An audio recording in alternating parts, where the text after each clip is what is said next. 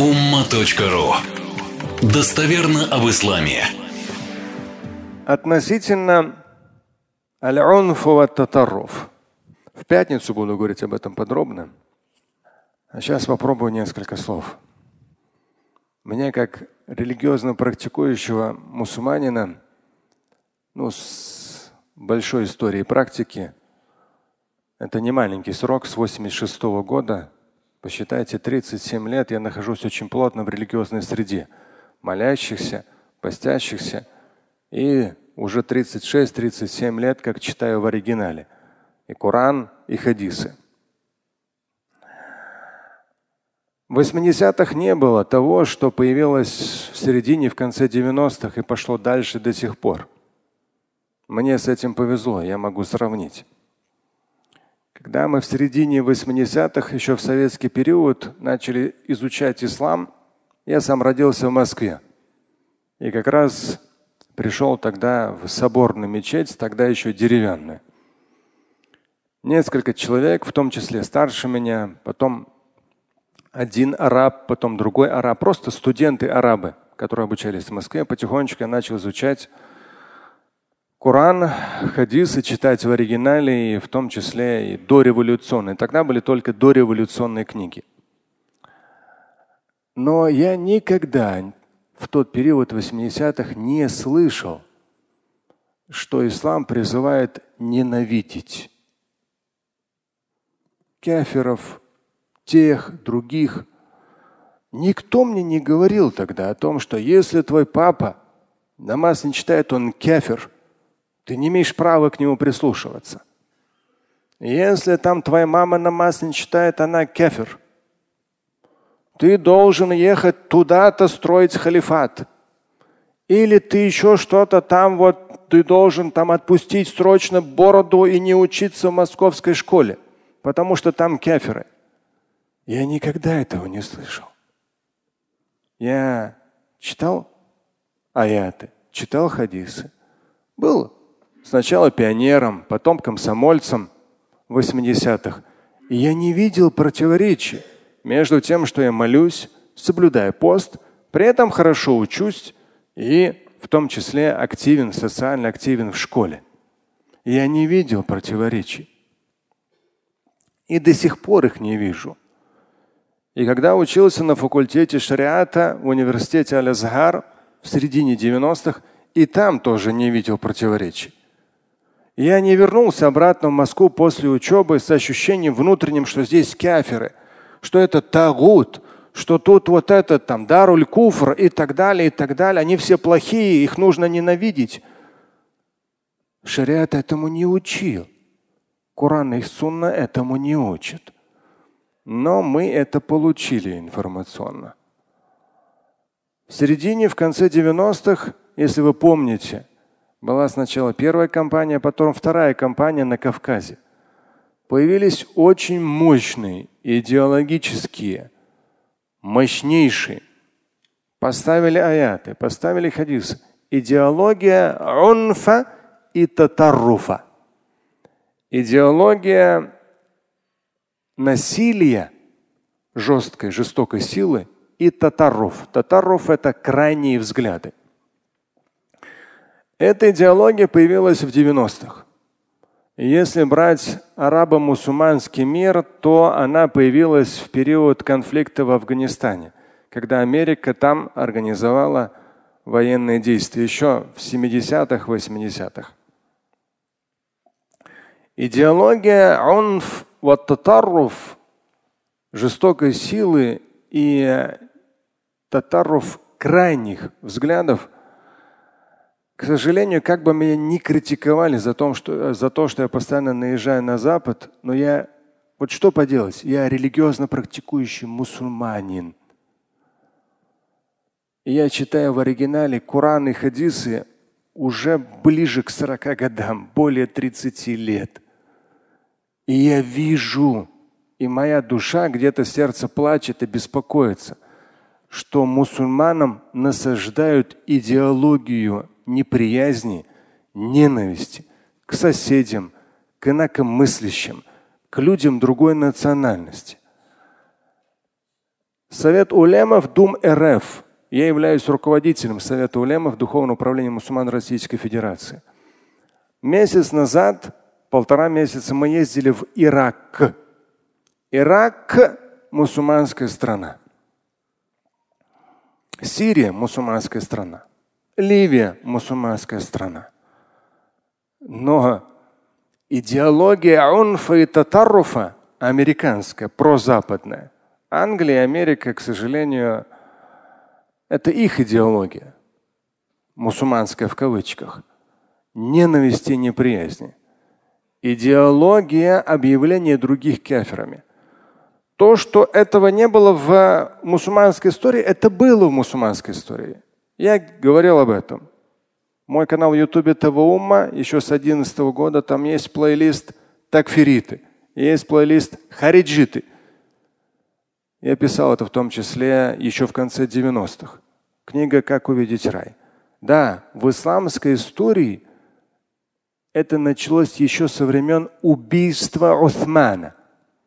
Усман, ближайший, в том числе и родственник пророка Мухаммада, алейхиссалату вассалам, как имам Али, ближайший родственник пророка Мухаммада, алейхиссалату вассалам. Усман, третий праведный халиф, был убит в период того, как в то время, когда был самым праведным халифом. Уже тогда политика, идеология ненависти и жестокой силы появилась. Но в наше время западные идеологи эту идеологию крайнюю, крайних взглядов возродили. И вот когда мы оказались в Ираке, мы увидели, к чему это привело. Ирак в 2003 году американцы зашли в Ирак, об, обезглавили эту страну, лишили ее президента, лишили ее специальных служб, служб безопасности – и в итоге мы, когда общались с людьми, в том числе самыми топовыми, самыми известными богословами, иракцами, суннитами, они сказали, более миллиона мужчин, иракцев, суннитов были убиты в период, когда после того, как Америка разожгла все эти военные действия. И причем это происходило между мусульманами. Убивали их Аль-Каида, Дайш и, к сожалению, в том числе группировки шиитов наравне с войсками американцев. Вы скажете, Шамиль, а какое это отношение имеет Курбан Байраму? Знаете что? Последнее время, если вы заметили, в социальных сетях в разных формах это начало появляться. И говорят, вы должны проявить недовольство. В России не хватает мечети. Вы должны кричать Аллаху Акбар, говорить, вот мы такие, вот нам дайте мечети, еще что-то. Это потихонечку насаждается идеология неприязни, ненависти. Мне, когда вижу это, узнаю об этом больно. Я говорю об этих вещах. Моя задача как богослова в этой мечети уже с 97 -го года – я говорю на эти темы, моя задача уничтожать эти идеологические проростки, семена в корне. На этапе совершения тех или иных противоправных действий это уже работа специальных служб. Милостью Всевышнего. Даже то, что произошло прошедшую субботу, вечер пятницы, милостью Всевышнего. Силы у нашей страны – и у специальных служб, служб государственной безопасности хватило противопоставить той силе, которая пошла против народа, против страны. Но мы, как мусульмане, должны очень четко для себя понимать. В русскоязычном пространстве распространяется идеология унфа и татаруфа. Я вам сказал про Ирак. Живой пример привел.